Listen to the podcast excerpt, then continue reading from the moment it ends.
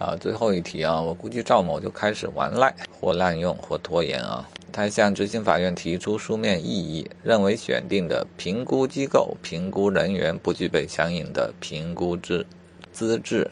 同时呢，他很认可之前的执行承办法官，啊，现在换了一个，他认为执行法院不能自行更改本案的负责法官。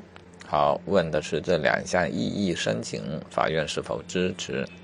我个人觉得他已经开始玩赖玩赖了啊。但确切的来说，被执行人到底可以提哪一些异议呢？这好细化的这个内容。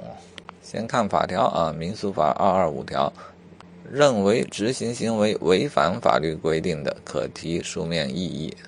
啊，这个很宽泛啊。于是有进一步的规定。当事人认为下列行为违法提出异议的，法院应当进行审查。第一点，查扣动、拍卖变卖、以物抵债、暂缓执行、终止执行、终结执行等执行措施。好家伙，这不都包括了吗？第二点，执行的期间、顺序等应当遵守的法定程序。第三点，法院作出的侵害当事人利益关系人合法权益的其他行为。啊，这点又很宽泛啊，但也算是把可以异议的执行措施大部分给列举出来了。至于其他行为呢，那至少也要与列举出来的这些行为有点类似的吧，重要度啊各方面。啊，那这里没有提到评估资质的事情。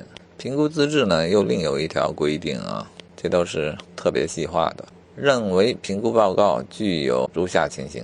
即评估机构或评估人员不具备相应评估资质情形，可在收到报告后五日内提出书面异议。好，提出异议了，法院则应当按照二二五条的规定处理。二五条所规定的，应该就是执行异议的处理方式吧？啊，总之答案就是，只要他说。评估人员不具备相应的评估资质而提出了异议，就满足执行行为异议的要求，那就得缓一缓啊！这就我觉得就被滥用了。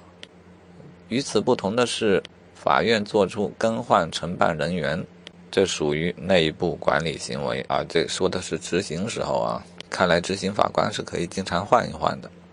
属内部管理行为，而非执行过程中的具体执行行为，因此不属于执行异议案件的受理范围，无权申请执行异议。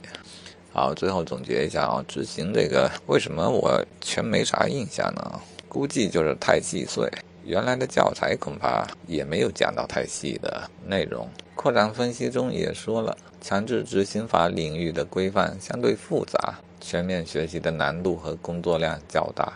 我也觉得，要不就这么着吧。